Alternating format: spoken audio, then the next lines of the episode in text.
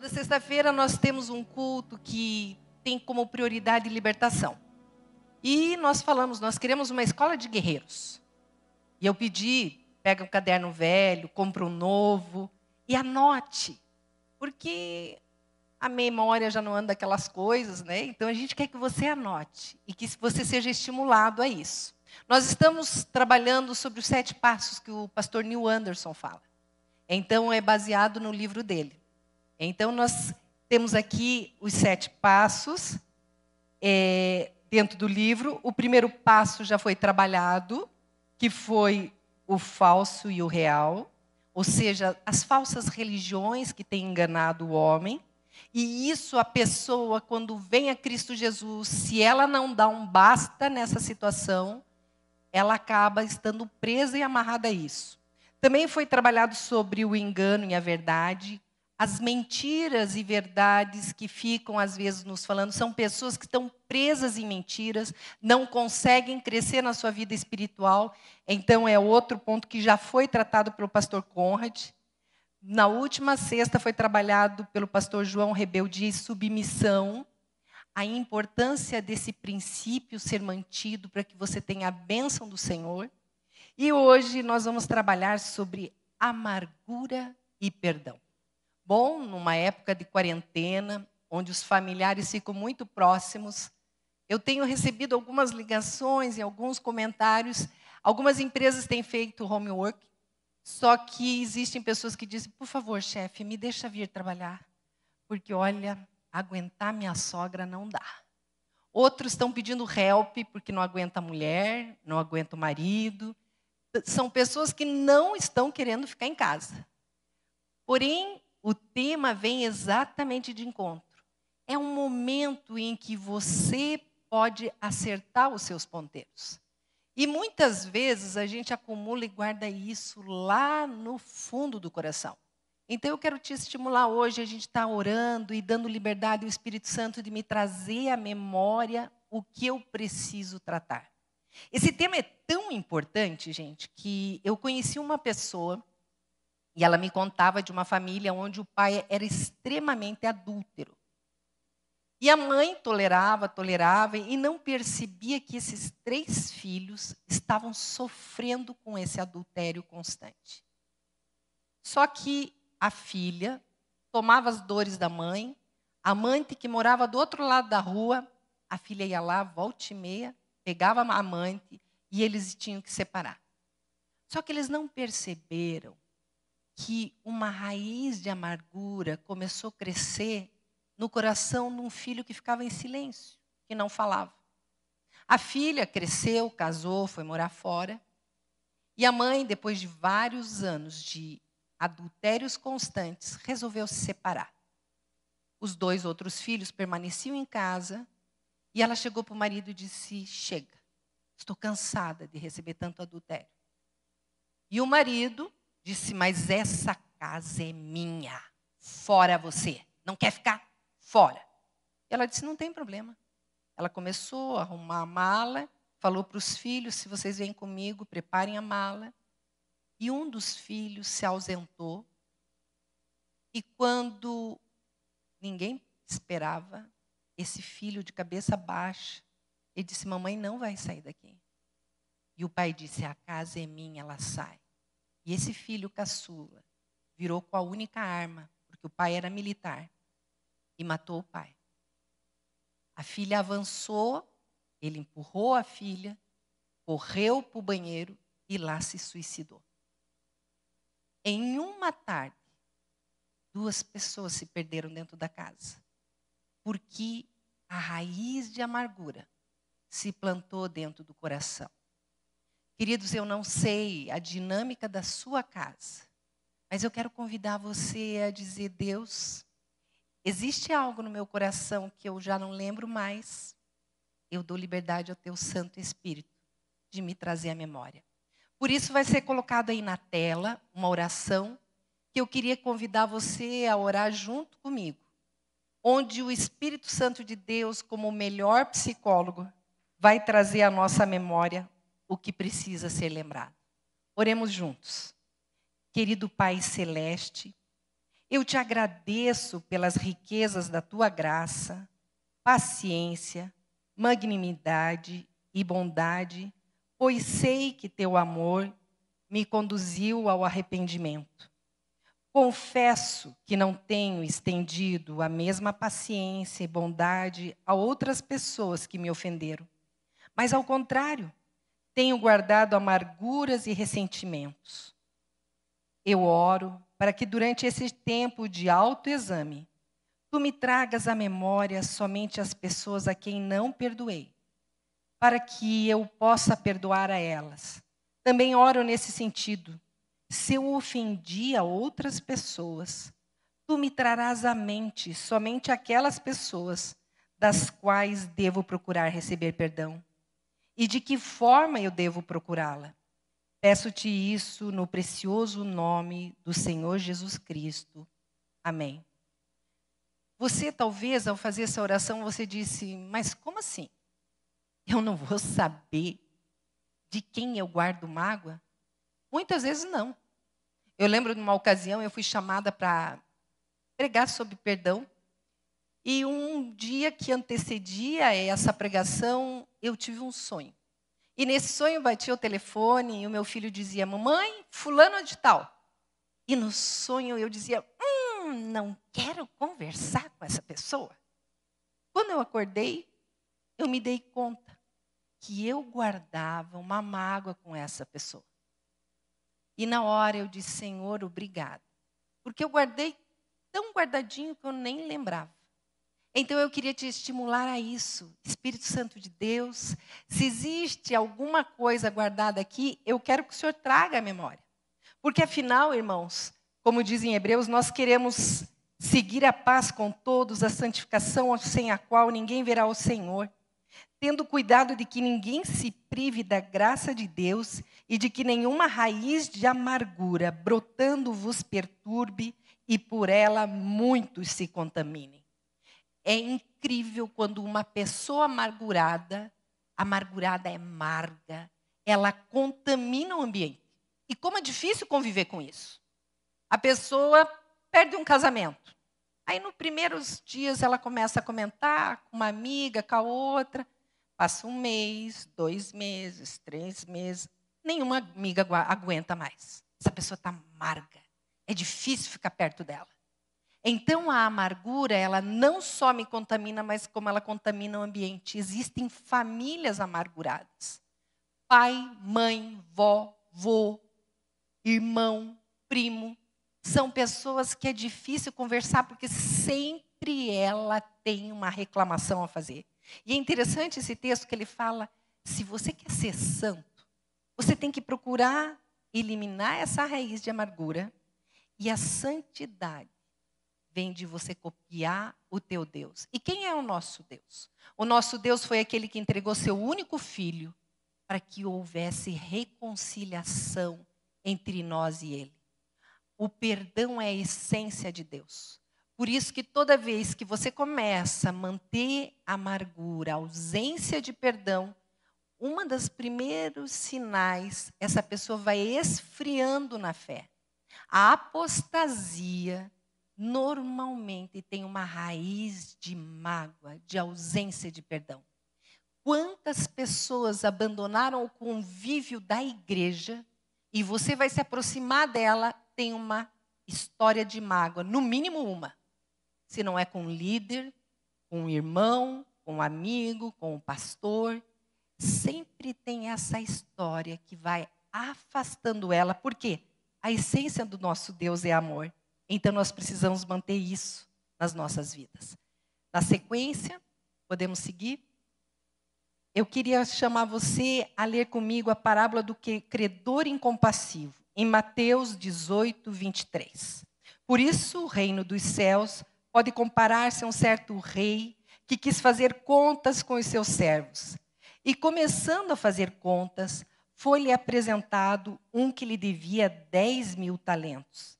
E não tendo ele com que pagar o seu senhor, mandou que ele e a sua mulher e os seus filhos fossem vendidos com tudo quanto tinha para que a dívida lhe pagasse. Então aquele servo, prostrando-se, o reverenciava, dizendo: Senhor, seja generoso para comigo e tudo te pagarei. Então o senhor daquele servo, movido de íntima compaixão, soltou-o e perdoou-lhe a dívida. Saindo, porém, aquele servo encontrou um dos seus conservos que lhe devia cem dinheiros e, lançando mão dele, sufocava-o, dizendo: Paga-me o que me deves. Então o seu companheiro, prostrando-se aos seus pés, rogava-lhe, dizendo: Seja generoso para comigo e tudo te pagarei. Ele, porém, não quis, antes foi encerrá-lo na prisão até que pagasse a dívida. Vendo, pois, os seus conservos o que acontecia, contristaram-se muito e foram declarar ao seu senhor tudo o que se passara. Então o seu senhor, chamando-o à sua presença, disse-lhe: Servo malvado, perdoei-te toda aquela dívida porque me suplicaste. Não devias tu, igualmente, ter compaixão do teu companheiro, como eu também tive misericórdia de ti? E indignado, seu senhor o entregou aos atormentadores, até que pagasse tudo o que devia. Assim vos fará também o meu Pai celestial, se de coração não perdoardes cada um ao seu irmão as suas ofensas. É importante, irmãos, vocês perceberem que a ofensa não tem relação com quem me magoou, mas tem relação à minha vida espiritual. Esses torturadores, em algumas versões da Bíblia, fala-se verdugos. Parece que as pessoas são atormentadas por demônios dia e noite, fazendo elas lembrarem aquela mágoa que elas têm, fazendo elas lembrarem aquilo que ela não consegue perdoar. Então entendam, quando você perdoa, você está se libertando. Fizeram uma experiência com um macaco e nessa experiência colocaram uma banana dentro de uma garrafa. E o macaco logo tchum, colocou a mão e pegou aquela banana mas ele não conseguia usufruir da banana porque ele ficou preso na garrafa. Ele pensava que tinha uma banana, mas na realidade ele estava preso na garrafa. Você pensa que tem algo segurando a sua mágoa, mas você está preso a ela. Você não é liberto. Algumas pessoas dizem, mas Silvana, eu me decepcionei muito. Você não imagina quem me magoou. Entenda, quanto maior a sua expectativa, maior a sua decepção. Todos somos humanos, todos estamos sujeitos a sermos falhos. Assim como Deus te perdoou, você precisa entender que você precisa perdoar o seu próximo. 2 Coríntios 2, 10, 11 diz: Se vocês perdoam alguém, também perdoe, e aquilo que perdoei, se é que havia alguma coisa para perdoar, Perdoei na presença de Cristo por amor a vocês, a fim de que Satanás não tivesse vantagem sobre nós, pois não ignoramos as suas intenções. A ausência de perdão é uma questão espiritual. Quem gosta que você fique magoado é Satanás. E ele escala. Ele escala demônios que ficam dia e noite falando, são pensamentos que não saem da sua mente. Olha o que, que, ele fez com você, como que teve coragem de trair a sua confiança.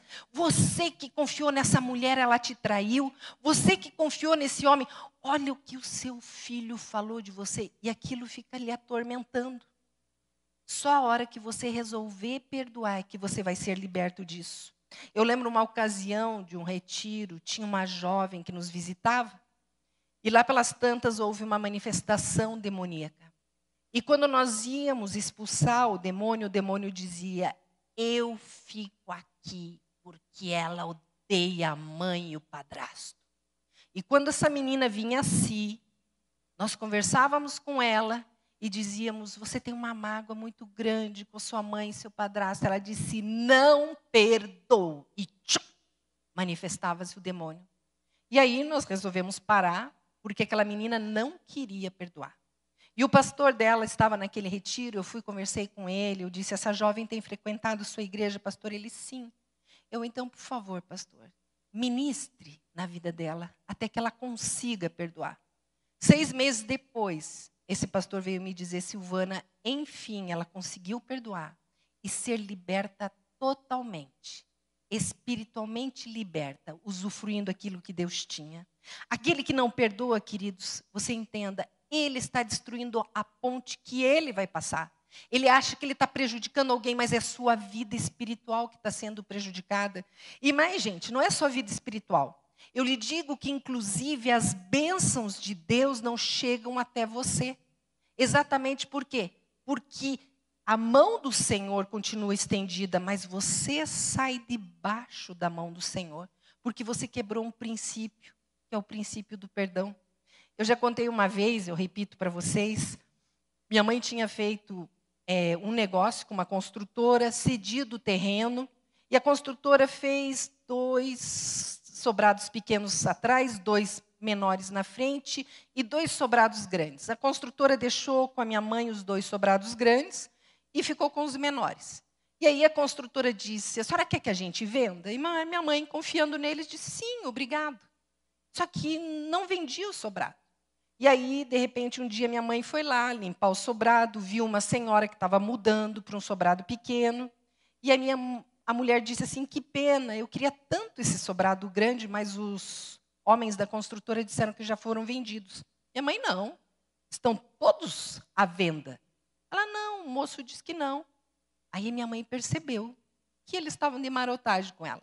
Ligou, indignada, falou com aqueles homens e tirou o negócio deles. Só que um mês, dois meses, não vendia-se aquele sobrado. Eu não morava em Curitiba na época, visitando minha mãe. Ela disse: Filha, vamos comigo lá.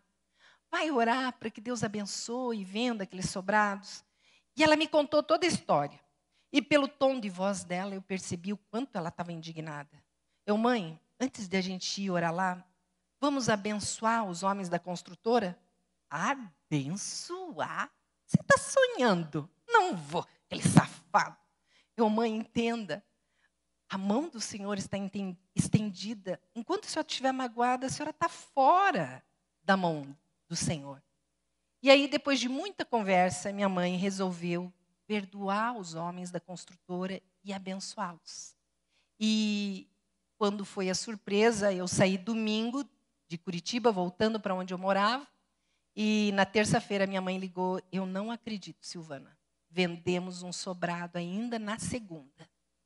Vocês vejam, Deus quer te abençoar, mas a represa das bênçãos de Deus às vezes está na sua mágoa. E você diz assim, mas Silvana, como que eu posso perdoar? Entenda, queridos, que o termo perdoar é doar. Eu não posso esperar nada em troca. Existem pessoas que me dizem, tudo bem, se ele vier de joelhos, fazendo uma procissão na frente de todo mundo, eu perdoo. Tornou-se refém. Você está dependendo do outro reconhecer que te magoou. Queridos, às vezes a pessoa nem percebe. Principalmente tem uns meio trogloditas que saem que nem um elefante numa fábrica de cristais, pá, pá, pisando em todo mundo e nem percebe que te magoa. Eu lembro uma vez num, num encontro de célula, era um italiano muito simpático. E ele dizia assim: gente, eu magoei minha mulher e eu nem percebo. Eu sou assim, meio italiano, meio alegre. Aí a mulher na célula, eu gostaria de um minuto. Ela olhou para ele e disse: há dez dias eu estou de mal com você. Há dez dias eu não converso com você porque você me magoou. Ele olhou para ela: é? Eu nem percebi que você não estava conversando comigo. Eu pronto, acabou de magoar de volta. Porque ele era meio fora de sensibilidade. E isso acontece. E nós mulheres, em especial, a gente é muito feridenta. A gente se magoa à toa. Eu lembro de um marido que chegou e disse: Silvana, minha mulher ficou magoada comigo. Ela foi no salão e quando eu cheguei em casa, ela, amor, eu fui no salão, tá percebendo? Aí ele olhou, o coração começou a bater forte. Ele, ah, o cabelo? Não. Você não pintou? Não. Você cortou? Não. Ele, eu não estou conseguindo ver. A sobrancelha. Eu tirei a sobrancelha. Ele disse, nem sabia que mulher tirava a sobrancelha. Então, mulher, às vezes, nós mulheres somos muito mais magoáveis. A ciência diz que nós mulheres temos mais neurônios ligados à audição. Isso quer dizer que nós memorizamos muito mais as mágoas do que os homens. Numa sessão de casal, eu lembro que a mulher começou, doutora, nós estamos aqui por causa disso, disso, disso, meu marido fez isso, isso, isso, isso, isso. Depois de meia hora a mulher falando, eu olhei para o marido, e o senhor, o que o senhor tem a falar? Ele, ó, oh, doutora, não lembra metade do que a minha mulher falou, mas ela falou com tanta convicção que eu acho que ela está certa, eu devo ser ocupado.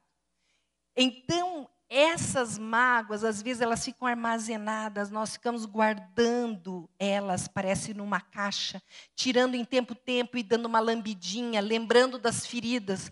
Ah, em 1823 meu marido fez isso. Em mil...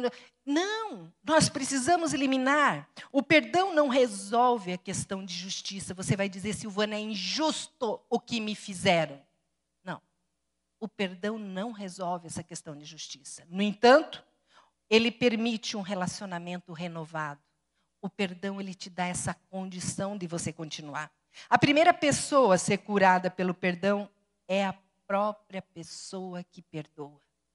Deus tem sempre coisas novas para nos dar, mas se nós nos detemos em reter sementes velhas e antigas, nós não poderemos usufruir do novo.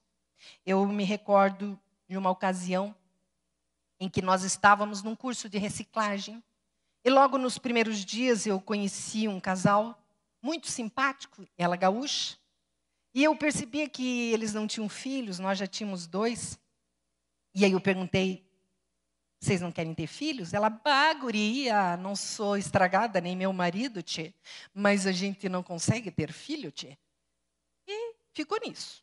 Só que a primeira noite de testemunho foi justamente o testemunho dela.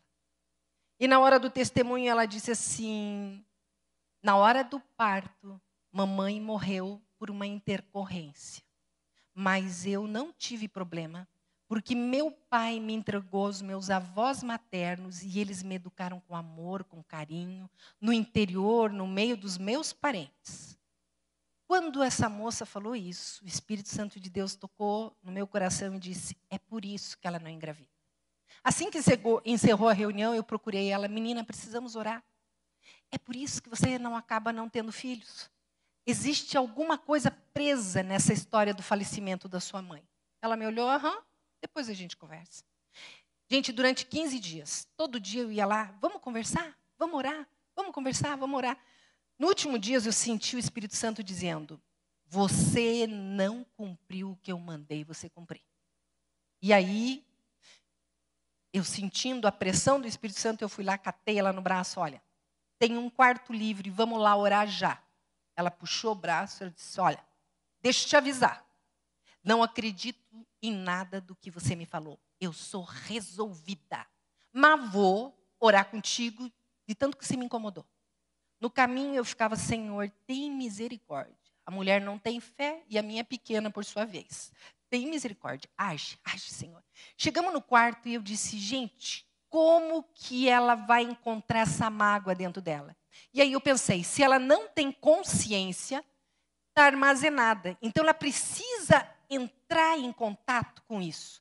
E aí não foi hipnose, só pedi para ela fechar os olhos e disse assim: Eu quero que você comece a imaginar. Você era a primeira filha da sua mãe. Sua mãe provavelmente passava a mão na barriga, cantava músicas para você.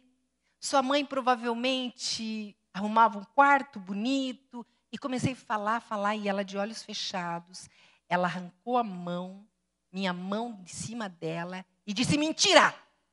Se minha mãe tivesse me amado, não teria me abandonado. E ela interrompia aquela fala e dizia assim: Eu não entendo por que, que eu falo isso, eu não penso isso.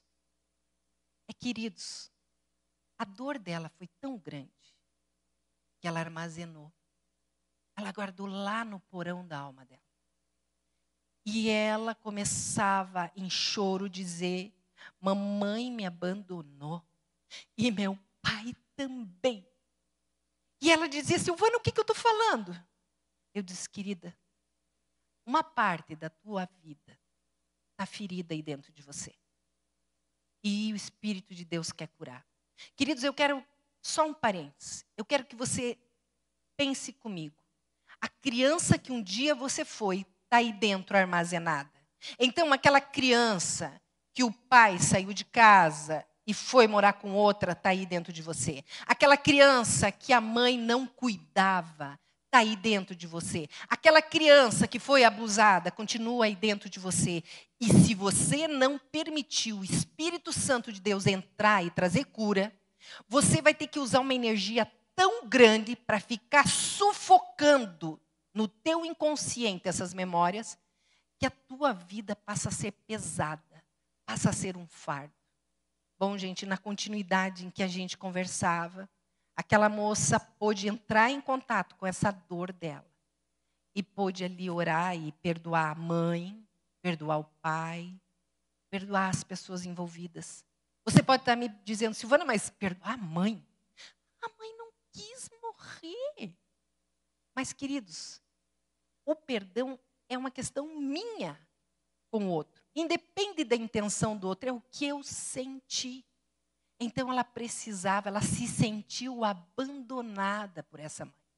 Não raras vezes eu vejo no consultório filhos que se sentiram abandonados pelos pais, porque na hora de um abuso foi chorar e a mãe disse: Para de frescura, você fica inventando as coisas. Um outro quebrou o braço, disse: Mamãe, eu quebrei o braço, se vira, não tenho nada a ver com isso, vá para o hospital sozinho. E a criança de 10 anos foi para o hospital sozinho. Essas memórias ficam lá e esse sentimento de abandono continua lá. Eu conversava com um jovem empresário e ele dizia: Silvana, eu tenho um medo muito grande, um sentimento de abandono. Eu disse: Ok. Como você era como criança? Ele disse: Silvana, quantas vezes eu apanhei na escola? Eu chegava em casa, minha mãe dizia assim: se reclamar, apanha mais. Então eu ia sozinho para o banheiro, passar um pouco do pano para tirar o barro e o sangue de ter apanhado na escola. Queridos, isso permanece dentro de você. E se você não curar, sem você perceber, você vai repetir o comportamento que os seus pais tiveram com você com os seus filhos. Quantas vezes você verbaliza algo que você ouviu e você não gostou de ouvir quando você era criança? Preguiçoso, relaxado, burro. Puxou para tua avó. Burro, preguiçoso que nem teu pai. Isso permanece dentro de você. Você, gente, foi o que eu fui ouvir tanto. E Jesus disse: se o grão de trigo caindo na terra não morrer, fica ele só. Mas se morrer, dá muitos frutos. Para a semente germinar, é preciso que a casca se rompa. A mesma casca que te protege é que impede você de perdoar. Não perdoar lhe aprisiona ao passado. Queridos, o passado sem perdão se torna um cativeiro. Como que eu perdoo? Exatamente, eu tenho que liberar essa pessoa. Lembra da história do macaco? Eu estou preso. Eu preciso liberar. Eu lembro numa ocasião que uma mulher disse: Eu tive um sonho horrível. Eu sonhava que eu batia no meu marido, que arranhava meu marido. Bom, o sonho, ele tem um dos papéis do sonho é revelar para você o que você guarda no secreto. E eu disse para ela: a senhora, por acaso, tem uma história de mágoa com seu marido? Ela, isso já passou. Meu marido é uma bênção hoje, meu marido é uma bênção. Eu disse: o que o Espírito Santo de Deus está mostrando para a senhora é que se a senhora pudesse, a senhora arranhava e batia no seu marido, porque ainda existe uma mágoa. E aí ela começou a chorar e ela disse: Silvana, minhas amigas me criticam por essa mágoa. Elas dizem que eu tenho que olhar quem o meu marido é hoje. Queridos, cada um tem a sua velocidade, o seu tempo para perdoar. Eu percebo que pela personalidade, aquelas pessoas que falam o que pensam, mandam e fazem e acontece, elas normalmente perdoam mais fácil e magoam os outros mais facilmente. Já aquelas pessoas mais silenciosas, que pensam mais, essas ficam remoendo várias vezes o que aconteceu e essas têm mais dificuldade de perdoar. Eu quero que você entenda que perdoar significa aceitar viver com as consequências do que aconteceu. Eu conversava com uma jovem, talvez ela esteja até me ouvindo agora, e ela sofreu uma agressão física muito forte. E hoje eu conversava com ela e ela dizia assim: Silvana, eu sei que eu preciso perdoar essa pessoa, porque isso não sai da minha mente. Ela disse: só que está tão difícil. E nós duas oramos, e eu disse para ela: imagine como é o altar de Deus. Você consegue imaginar isso? Ela consigo. Eu disse: então pega o seu agressor e leve lá no altar de Deus. E deixe ele com o Senhor. E saia sem o teu agressor. E todas as vezes que o teu corpo lembrar das agressões, todas as vezes que o ambiente fizer você lembrar do que você sofreu, lembre a tua memória que você deixou agressor lá com Deus, não mais contigo. Gente, perdoar não tira essa dor imediatamente mas tira você do papel de juiz. Porque enquanto eu não perdoo, eu fico ali querendo julgar as pessoas. Eu li aquelas seleções Redites e uma das histórias que me marcou foi uma americana que, com muita pressa no aeroporto, saindo correndo, correndo, correndo, comprou um pacote de biscoito e pegou o avião e estava um outro americano no banco, um banco livre, o dela, enquanto ela guardava a mala, ela percebeu que aquele americano começou a comer o biscoito dela. Oh my God! Né, os biscoitos. Mas a americana é educada. Se fosse uma baiana, uma brasileira retada já, fazia o avião parar. Mas a americana não. Sentou, olhou nervosa para ele, botou a mão no pacote, pegou o maior número de biscoitos e começou a comer. Para mostrar para ele que ela era a dona do pacote. Aquele americano sorria para ela, ia lá e pegava um biscoitinho. Oh my God, não creio, está comendo meus biscoitos. E ia lá e pegava mais biscoitos. Quantos ela conseguia pegar? E começou a comer. O americano sorria para ela e pegava o outro. Ah, acabaram-se os biscoitos. Ela, muito irritada, desceu, pegou a mala, foi para casa e chegou. Oh my God, não creio. Eu no avião, outro americano começou a comer meus biscoitos. E quando ela abriu a mala dela, eis que o pacote de biscoito dela estava intacto dentro da mala. Ou seja, na hora pressa, ela não percebeu que ela guardou o pacote de biscoito. E era o mesmo estilo de biscoito, porque o americano devia ter comprado no mesmo aeroporto. E enquanto ela achava que ele estava invadindo o espaço dela, era ela que estava invadindo o espaço do americano. Só que ele, muito simpático, sorria e eu acho que ele ficava pensando: pobrezinha desta mulher, está com muita fome. Vou deixar ela comer meus biscoitos. Além de faminta gulosa ela é, mas deixa ela comer. Queridos, às vezes, nessa posição de juiz, eu suponho o que está na mente do outro, eu julgo o outro pelo aquilo que eu acho. Mas o Senhor conhece todas as coisas e Ele sabe o que vai no coração do outro. Deixe que Ele seja o juiz. Confia a tua mágoa, confia a tua dor ao Senhor e deixa que Ele vai julgar.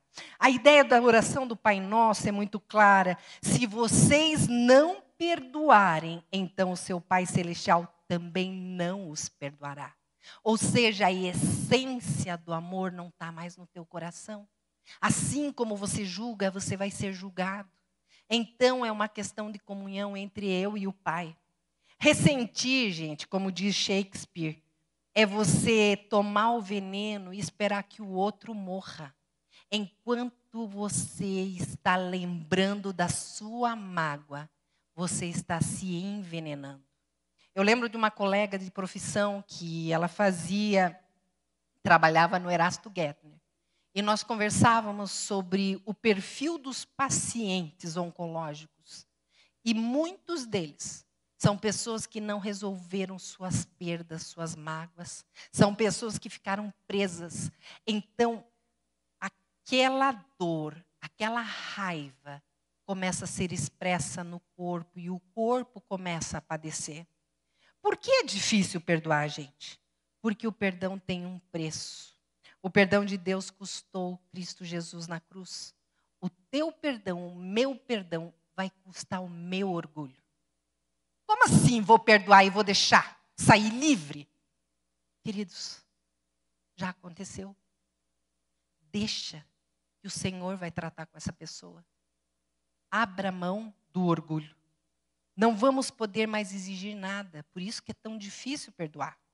Não nos deixamos, vamos deixar de nos defender, não deixamos, vamos deixar de nos vingar e vamos deixar a outra pessoa livre. Quem perdoa carrega as consequências do que foi perdoado. Porque muitas pessoas dizem, Sil, eu perdoei, mas ainda eu estou sentindo uma coisa incômoda. A palavra de Deus diz que é para você orar pelos que vos perseguem. Porque exatamente por causa disso. Você perdoou, pronto, rasguei a promissória. Mas eu continuo sentindo incômodo. Então começa a orar abençoando a vida da pessoa. Não vai orar que nem o salmista, Senhor, quero ver os ossos do meu inimigo. Não, se você perdoou, você vai dizer, Senhor, abençoa essa pessoa. E que ela, por misericórdia, possa encontrar Jesus Cristo como Senhor e Salvador da vida dela. Eu lembro de uma mulher que fez essa oração pela amante do marido. E não menos de uma semana, eu tive notícias que essa mesma amante foi numa igreja, aceitou Cristo Jesus e se arrependeu do que tinha feito. Gente, você perdoa, as portas espirituais vão se abrindo e as coisas vão acontecendo. Eu brinco que o perdão é que nem aquele presente da Casa Bahia. Vem aquele casalzinho e diz assim: Ah, irmã, eu quero tanto que a senhora seja minha madrinha, e você fica feliz. Até saber o que o casalzinho quer de presente. E o casalzinho me pede: Ai, irmã, eu queria aquela máquina de lavar roupa que lava, seca, dobra e coloca no guarda-roupa. Assim, ah, sério? Aí você vai ver o preço da máquina, se amor, nós temos que dar máquina, a gente é padrinho. E aí, como é muito cara, você faz em 24 vezes na Casa Bahia. Fica aqui o comercial da Casa Bahia. E aí, o casalzinho no primeiro mês, olha, madrinha, obrigada, máquina maravilhosa. Que bom. Segundo mês, eles ainda lembram. Terceiro, eles já não lembram mais. Mas você vai lembrar durante 24 meses que você deu a máquina de presente. Gente, quando a gente perdoa, acontece o mesmo. A pessoa, ai, desculpa, irmã, eu vim aqui na sua casa, quebrei a sua porcelana de casamento. E era do jogo. Você tudo bem, querida? Toda vez que você vai montar a mesa e tá só o pires, sem a xícara, você vai lembrar. Deus abençoa que aquela irmã fique menos atrapalhada, Senhor. Por favor, cuida dela. Então entenda, faz parte do processo, essa dor vai saindo, mas quanto mais você orar abençoando a pessoa, melhor ela fica. Eu lembro de uma sogra que foi passar o final, uns três meses, o filho mora no exterior, e quando ela ficou lá na casa, a nora ficava assim: Júnior, vem aqui lavar louça. Júnior, você já estendeu a roupa. Júnior. E a mãe ficou assim: oh, meu filho casou para ser escravo dessa mulher. Tadinho, meu e ela voltou. Voltou indignada para o Brasil. Aí me procurou. Silvana, essa mulher liga para mim, eu não quero nem atender. Eu falo para meu marido, não quero atender, não quero atender. Ela, Silvana, mas está errado. Eu preciso perdoar minha nora, afinal, casada com meu filho. Eu disse, olha, irmã, faz o seguinte. Pega a foto dela, coloca dentro da sua Bíblia. A irmã perdoou ela. Perdoei, perdoei, mas ainda estou sentindo. Eu, ok, coloca dentro da sua Bíblia. Todo dia, quando a irmã vai lá na devocional, olha para a cara dela e diz: Jesus, eu abençoo a minha nora em nome de Jesus. Coloca lá a foto. Todo dia, Jesus, eu abençoo. Aí eu estava na igreja, estava passando no corredor, ela me segurava assim, mostrava a foto da nora.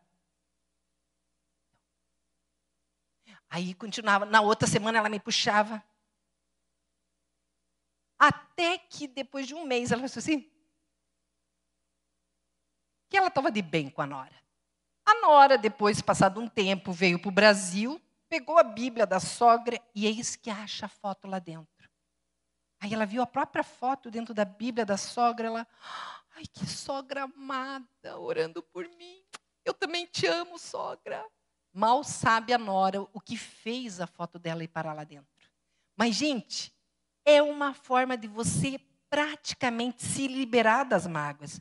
Jesus levou sobre a cruz as consequências dos nossos pecados. Por que, que eu não posso, em menor quantidade, perdoar essa pessoa que me magoou? Eu quero trabalhar com você nos passos para você se libertar. Primeiro, reconheça a ferida, reconheça o ódio. Para de ficar negando que você não tem. Para. Para agora, fecha teus olhos e diz: Espírito Santo, me traz a memória. Existe alguma ferida? Existe algum ódio? O perdão, gente, tem que partir desse ponto profundo para que possa ser verdadeiro.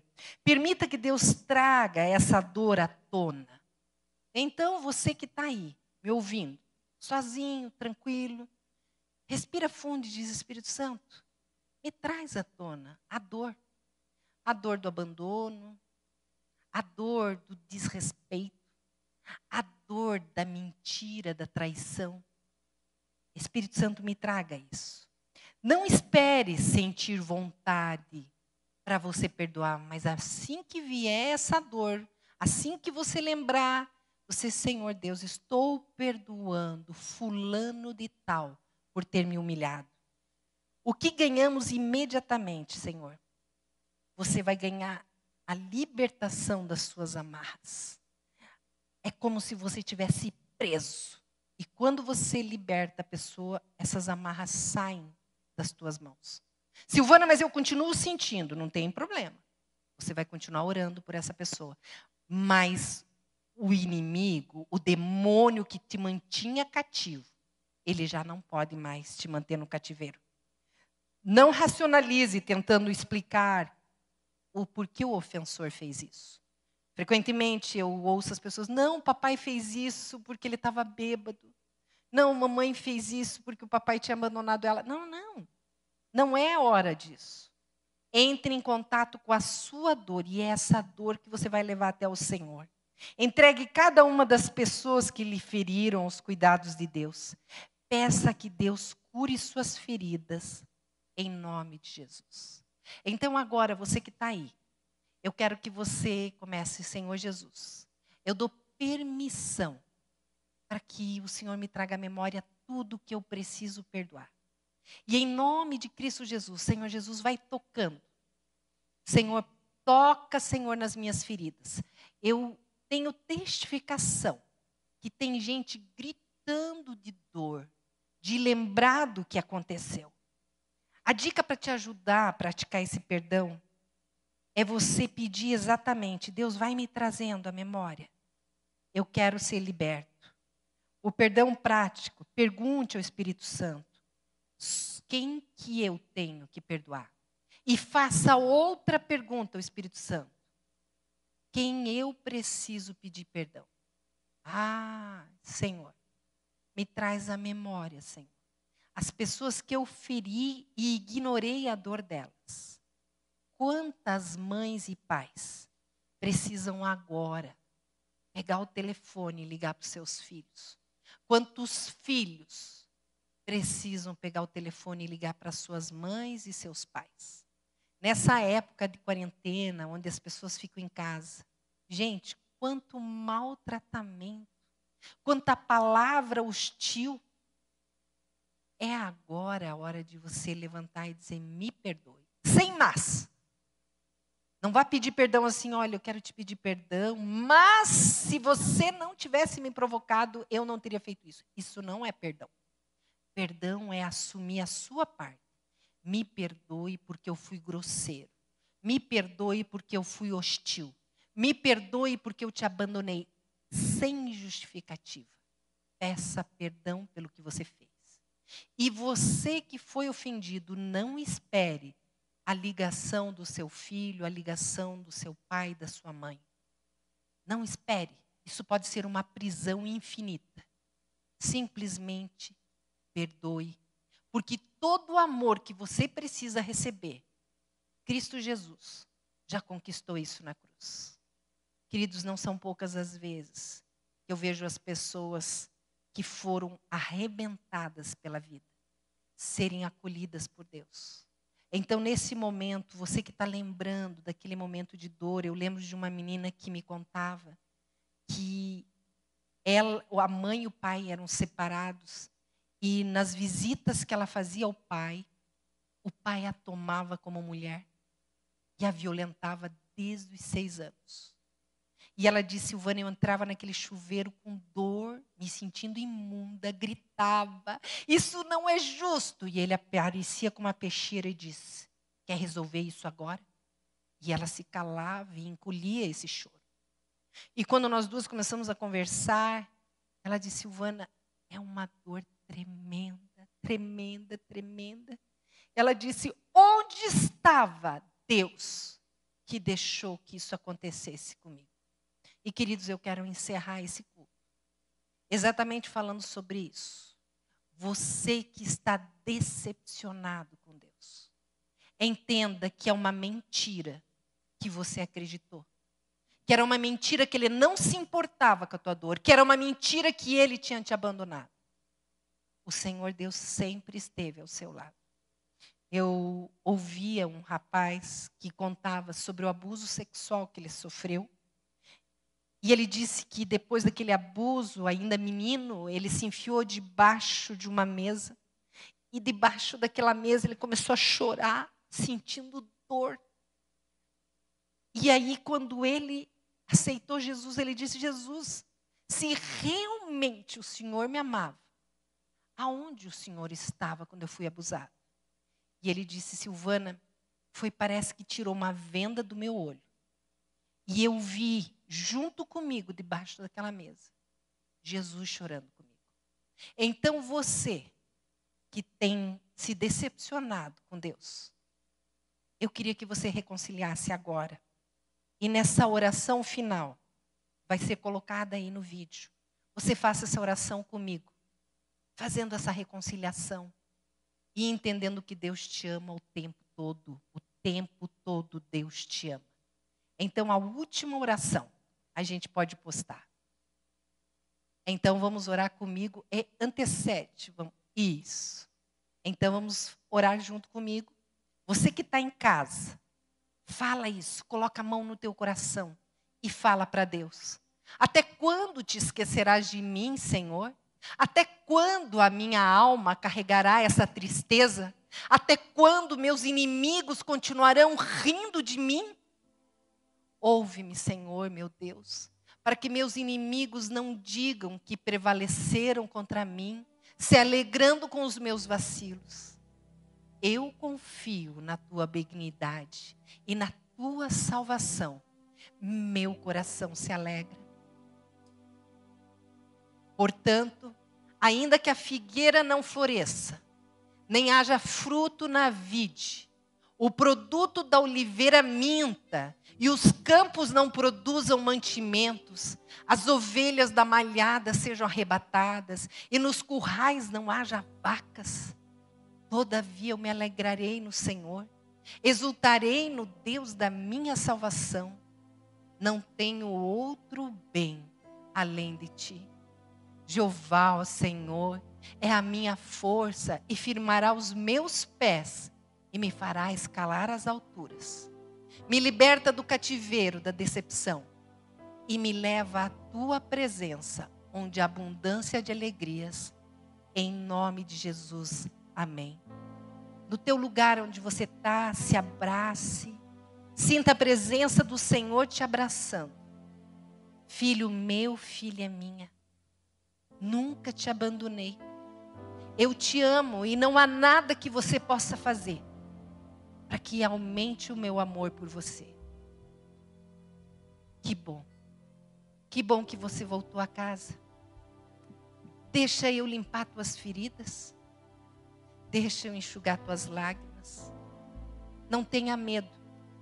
Nunca mais você vai se sentir sozinho. Porque agora você sabe que eu estou do seu lado. Sinta a minha presença. Sinta o meu amor.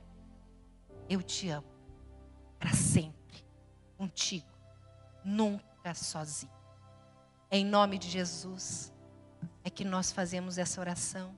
Pai querido, entra na casa de cada amado que está ouvindo. Espírito Santo de Deus, envolve, Senhor Deus, o coração de cada pessoa. E, Pai querido, vai arrancando as correntes, Senhor Deus. E, Pai, em nome de Cristo Jesus, nós apregoamos hoje o dia da libertação e o dia do conserto. Pai Santo, nesses lares, em todos os lares que estão ouvindo, o teu altar, Senhor Deus, está sendo refeito. Vem, Senhor, vem ser o Senhor, vem ser o dono dessa casa. E toda angústia, toda amargura, Senhor Deus, seja substituída pela tua presença, que é mansa, que é suave, que é cheia de paz e de amor. Assim seja, Senhor Deus, em nome de Jesus nós oramos. Amém. Amém. Foi abençoado. Compartilhe essa mensagem, ela vai estar no nosso canal. E assim que acabar todo esse problema, eu aguardo você aqui na igreja para dar testemunho que hoje você foi visitado pessoalmente pelo Senhor. Deus abençoe. A paz do Senhor esteja sobre você e sobre a sua casa, em nome de Jesus. Amém.